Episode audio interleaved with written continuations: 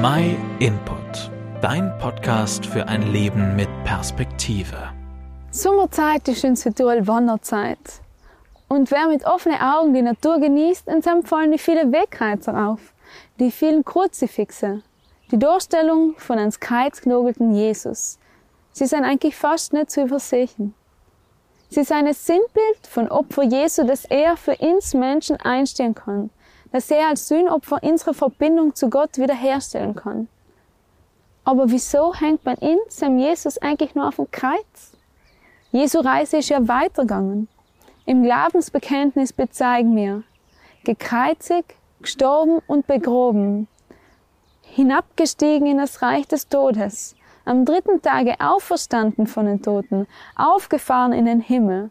Dort sitzt er zu Rechten Gottes des allmächtigen Vaters. Von dort wird er kommen, zu richten die Lebenden und die Toten. Jesus ist nicht am Kreuz hängen geblieben.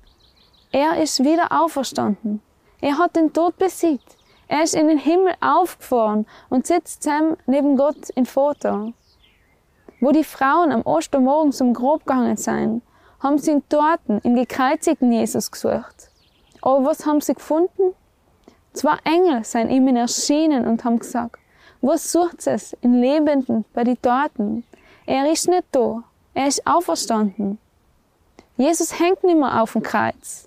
Übrig bleibt ins Alaresgrab und Alares-Kreuz, das uns allen wieder daran erinnern soll, dass Jesus lebt, dass er die Macht von dort besiegt hat und dass wir das Geschenk auch unnehmen dürfen, wenn wir an seinen Namen glauben und ihn in unser Herz aufnehmen.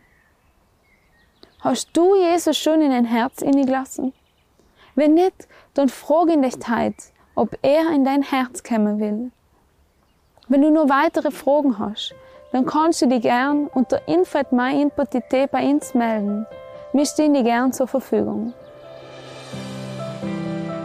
Vielen Dank, dass du den MyInput Podcast gehört hast. Wenn du mehr wissen willst, geh auf unsere Website myinput.it oder folge uns auf YouTube, Facebook und Instagram.